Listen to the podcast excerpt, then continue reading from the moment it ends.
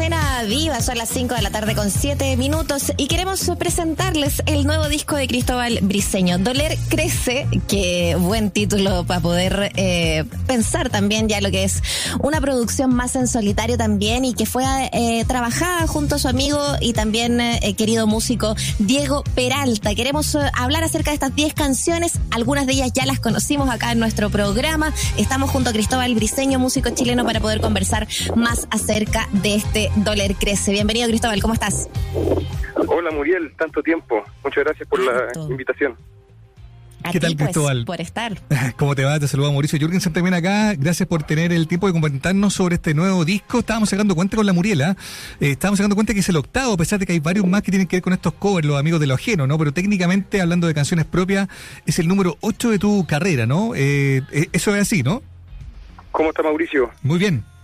Qué bueno, me alegro. Eh, no sé, bueno, no sé cuántos cuántos discos son, pero porque también hice un par con, con, con amigos, por ejemplo, Sí. hice uno con Hermes Villalobos de, de, de Inti que también toco con, con él Nace Falso, hicimos un, un disco que se llama Mis Motivos Tendré, que es a pura guitarra y flauta. No sé Perfecto. si, cu- si se cuenta. Sí, claro, en realidad bueno, hay, una, hay una obra grande, pero, eh, Pero- en esto, es un disco que, mm, que está muy bueno, a mí me encantó la, eh, la mañana, la canción está buenísima, tiene una estética media ochentera, media Rod Stewart, me acuerdo a mí. Y Doler crece, ¿por qué? Hablemos del concepto, definamos un poco desde el título, ¿de qué trata este nuevo disco, Cristóbal? El título eh, fue una frase que me salió en estado, un estado etílico moderado, ¿Ya? con estaba con un, con un amigo con Francisco Rojas del de, de Hace Falso estábamos justamente habíamos tocado con Hace Falso en el en el Luna Park en Argentina un Luna Park abriendo para una banda me- un, un concierto bien raro que se llama Las pastillas del abuelo no, no tenemos mucho que ver pero ahí hubo una hubo una movida entre los representantes no sé cómo habrá sido la cosa que terminamos ahí en Luna Park y estuvo fue un concierto re re bueno musicalmente, pero pero por alguna razón quedó medio vacío. Bueno, yo creo que la gente también del la- público de la otra banda no no no no entendió bien de qué se trataba, nos trataron con harto respeto y todo. Después, lo que quiero decir, después fuimos a, a una un agasajo o algo así ¿Ya? y estábamos y también había una habían un grupo de chiquillas ahí de argentinas que no, no nos pescaron pero ni en bajada ni para ni para conversar digo ¿entendí? ¿Ya? Entonces estábamos ahí tomando una cerveza, weón. Más encima había un músico que se llama- un músico de una banda que se llama Capanga que nos había ido a dar, nos fue a dar al camarín una un, un yogur de frutilla de marihuana. ¿Ya? Entonces está, y entonces estábamos en, en cualquier en cualquier onda, weón. Pero tranquilitos, pues, weón. Y, y súper y súper rechazado. Entonces ahí yo le dije al flaco, le dije, doler crece, weón. Y ahí los dos nos quedamos mirando y fue... Pero se entendió, weón.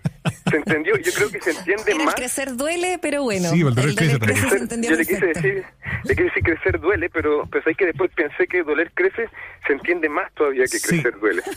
Sí. Y, y si lo llevamos... Algo. Y si lo llevamos a la significación que tiene con tu carrera, con, una, con un disco ya eh, que viene a abultar una carrera larga, ¿no? En términos musicales, más allá de todos tus otros proyectos, ¿cómo siente que ese concepto eh, eh, engloba lo de, este, lo de este momento musical, lo de estas nuevas canciones? Eh, bueno, yo también sí estoy, estoy aburrido de, de mí mismo. Quiero resetearme. No, estoy, eh, está bien. Yo siento que la, la vida se, se, se me ha hecho larga, por, su- por suerte quizás por un lado. Eh, también me siento viejo ya. Tengo mis años, tengo 37 años. Y, y, y siempre el- un poco mm, con el, con el con un mote, lo digan o, o no lo digan, pero como de, de artista emergente. ¿Entiendes? Y yo, estoy, yo estoy fatigado ya.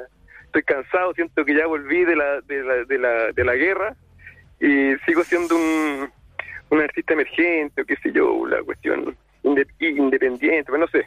Entonces, el- quizás por ahí se, se, se emparenta, pero el, eso en el discurso, porque en la, en la, en la actividad misma me siento súper vital y contento y, y cada disco es más entretenido que el anterior porque porque manejo más la- mejor las herramientas y también porque porque me eh, cada vez elijo yo creo que mejor a, lo- a, la- a los intérpretes de, de mis ideas pues. y en este caso el Diego Peralta fue un acierto me requete contra felicito por.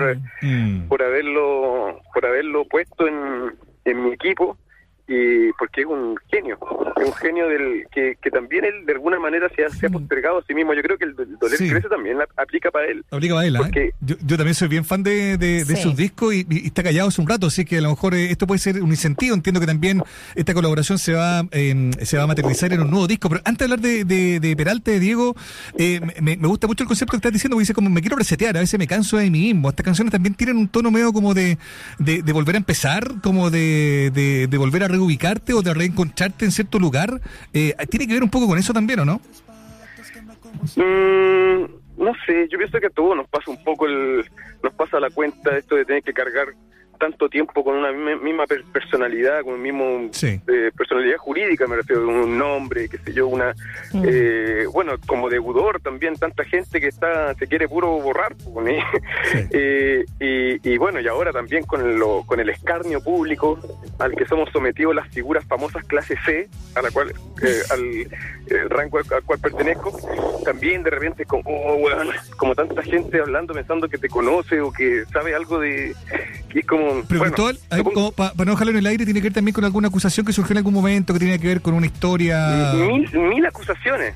Ahora, mm. claro, lo de la, lo de la aranca es la cual que más me ha dolido lejos de todas las weas que me han pasado, todos los otros eran, me doy cuenta que fueron mondadientes. Pues, ¿Te golpeó fuerte eso? ¿Quería hablar de eso? Una flecha al, una flecha al corazón. ¿Te golpeó fuerte eso? ¿Quieres quizás recordar un poco para, para entender de qué, de qué estamos hablando?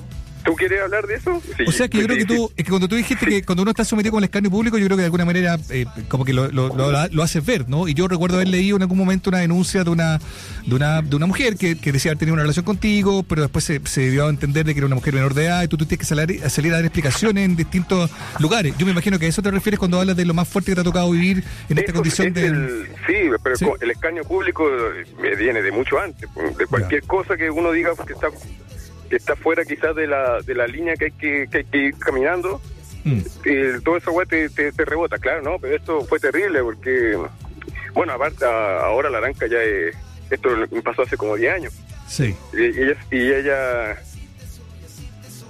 de, la nada se, se me, me, escribió una cuestión que bueno que borró al rato pero ya lo escribió y quedó la, y quedó cagada y media mm por el y con un montón de, de, garabato incluso y nosotros teníamos una relación súper buena. Yo, yo pensaba siempre y entonces después yo eh, claro porque como como ella tenía 16 17 años yo tenía 10 años más que ella eh, ahora fue una weá que yo lo expliqué en su momento también en medio en medio ridículo y medio me siento como medio material de los huevones tener que decirlo así tan explícitamente, pero era una cuestión que eh, nunca tuvo ningún rasgo sexual, o sea, del, no, no, no, no, no, no fornicamos, por decirlo así, no, solamente conversamos, o sea, tuvimos una, yo la, yo me que te conté enamoré, yo me quería casar, una wea así de, de loca, pero también porque yo estaba en, en una en una onda media depresiva, supongo yo, me sentía muy, muy muy carente, la conocí ella, era, era increíble, ella era un requete contra. Bueno, yo creo que todavía lo, lo es, solo que la, eh, no sé qué sé yo, el, era súper inteligente, súper interesante, y no la conocí en un contexto, porque me decía después empiezan a salir como palabras asociadas, pedofilia, bueno, leí eso y es mm. como, ¿qué chuchita? Mm. No, era, no la conocí, yo, si yo no la iba, no la fui a ver al, al patio, la conocí en una tocata a las 2 de la mañana. Sí. Oye, pero Cristóbal, todo esto, todo esto te golpeó fuerte de alguna manera quizás para llevarlo al, terreno de lo artístico, que, que imagino todo, Todo, todo va a eso. Y por suerte esa es la weá que tengo que, que me ayuda también a, a purgar el, dolor, porque también tú en un momento, de que tú tratas de imaginarte la weá, tratas de imaginarte la situación. Bueno, yo me traté de contactar con ella por, por, por, por varios medios hasta que ya no quise catetear, pero ella se se la, se la tragó, se, hizo eso, lo borró y nunca me contestó. Y yo le, le mandé un mensaje, le, o sea, le mandé correo, le preguntaba, le decía eh, que quería conversar por último para para darle sentido al, a mi, al castigo, pues, bueno, para que ella me explicara. Porque en un momento, o sea, no sé si a ti te ha pasado alguna vez algo así, pero tú pasas por un montón de fases, pues, bueno. Mm. Primero es como así de que es como que una weá que fue irreal, después es muy real, mm. después te culpáis, te sentís un monstruo, y bueno, después tenéis que hacer un, supongo que, bueno, yo me, por ejemplo, después me puse a buscar todas nuestras conversaciones, nuestros correos y ahí encontré weas que como que me tranquilizaron porque Mm.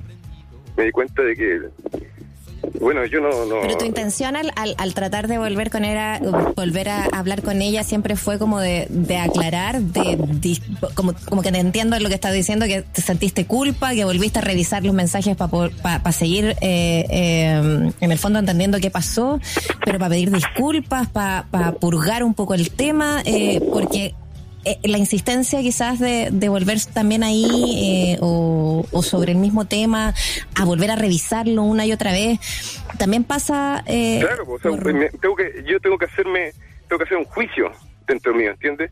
Y para hacer el juicio tengo que tener a disposición lo- los antecedentes de, de algo que pasó hace 10 años.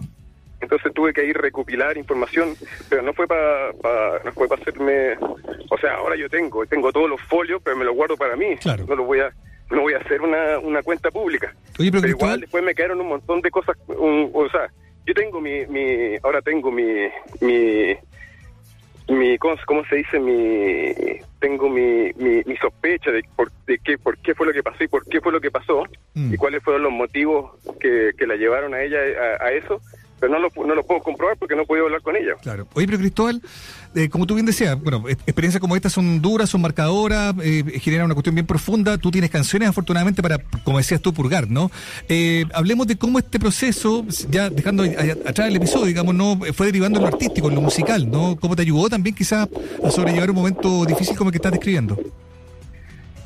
Sí, no sé, pues, es que no te queda otra en realidad. Claro. Más que, como no, no, no es que esto borre nada, sino que tú después de, de, repente cachai con la weá que, que estáis lidiando y, y tenéis que ver si qué, qué, qué, qué te, qué te pasa, porque yo creo, o sea que con, con o sin intención, el fin de esto es, castrarte también, es castrarte y, me parece que, que hay veces que se que esto se justifica, bueno, pero en, mi caso sentí que no que, que no valía la pena como eh, entregar mi, mi, mi, mi vigor pues.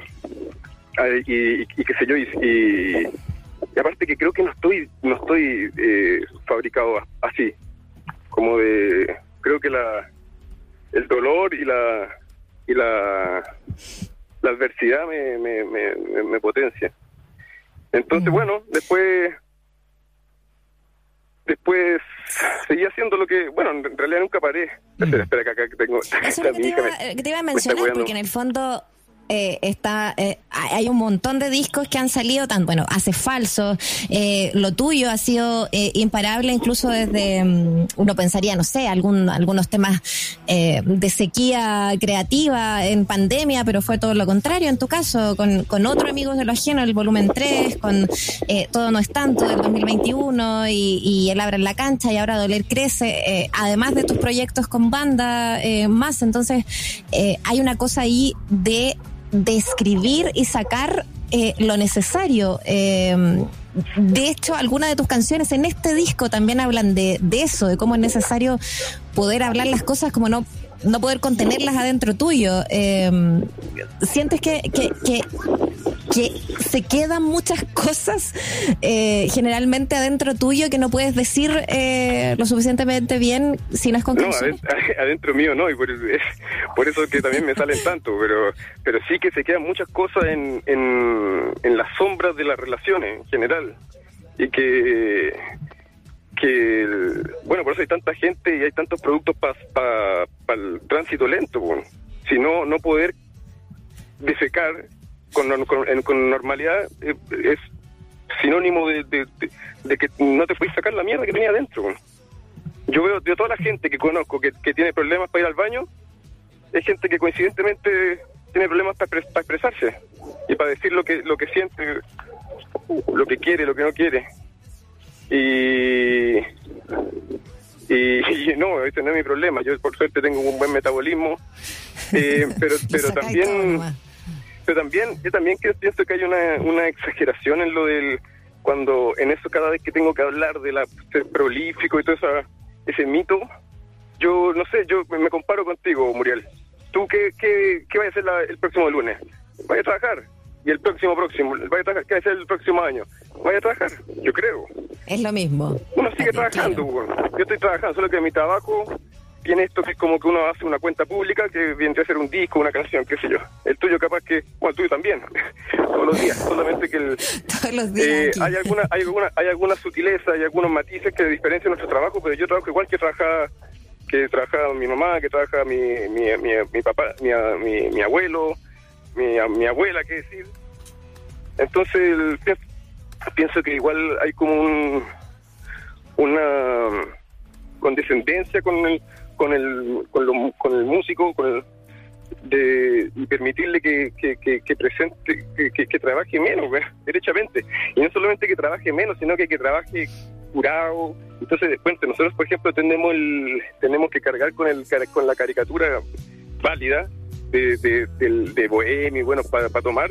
Pero dime tú en qué pega tú vas y te tienen cuatro botellas de pisco como es los músicos eso es lo normal ¿entendí?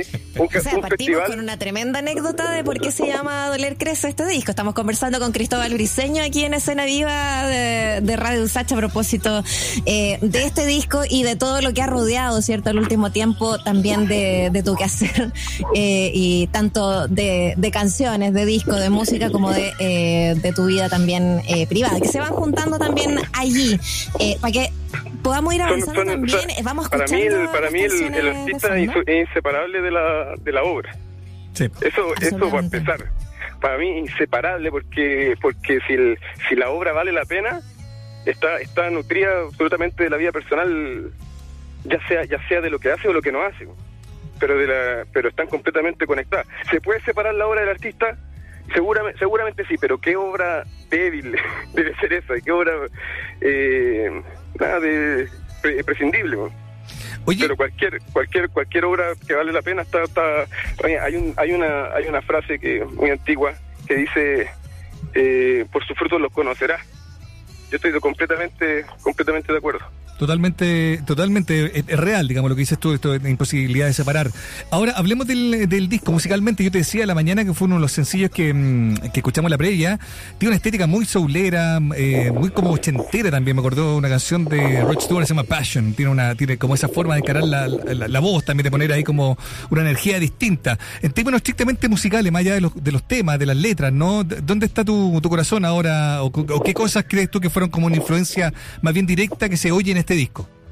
bueno mi influencia mm, más eh, acaparadora en este disco fue Diego Peralta porque yo le entregué los temas pilucho y él los vistió Mm. yo le entregó yo le entregué los acordes y los tiempos y, el, y la letra y él él los vistió entero y, y, um, eso fue algo que eso es lo que yo buscaba también po. eso es lo que busco Sí. siempre en realidad y por suerte por suerte todas las weas que me han pasado eh, no me han dejado solo al contrario o sea acá este eh, siento que, que me sé rodear mejor de gente que me de la que estoy orgulloso si esa es la cuestión al Oye, final y en ese sentido- quién anda y te diré quién eres Y en ese sentido, claro, por su fruto lo conoceréis, dime con quién andas, te diré quién eres. Y en ese sentido, andar con el, andar con el Diego, eh, ¿dónde está la virtud de él? Tú decías, está leyendo una entrevista anterior que tú decías que una de las cosas que te gusta de él es que es un gallo que escucha mucha música y que aporta desde muchos lugares, porque tiene muchas muchas eh, eh, referencias en la cabeza, digamos, ¿no? Cuéntanos un poco cómo fue el trabajo musical con él.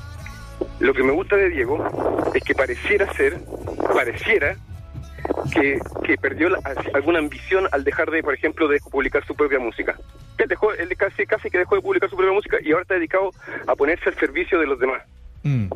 Sí, eso, eso pues, ese es como, es como él, lo que tiene él y que tiene mucha gente que yo admiro, es que son lo- el ejemplo vivo del anticapitalismo. Pero no tienen que decirlo, ni siquiera lo saben ellos, ni siquiera, ni siquiera tienen un, un- no tienen ningún discurso al respecto, ninguno, ninguno. Pero, pero es como, es, es real, eh, y en cambio tú, no sé, pues, leí un diario, yo, y está lleno de gente que se llena la boca con eso, y tú los veis después en la vida, y tienen la, y tienen la vida de un, un buen de derecha, de un buen de derecha, pero igual, igual, no, no es como que se parecen, es igual.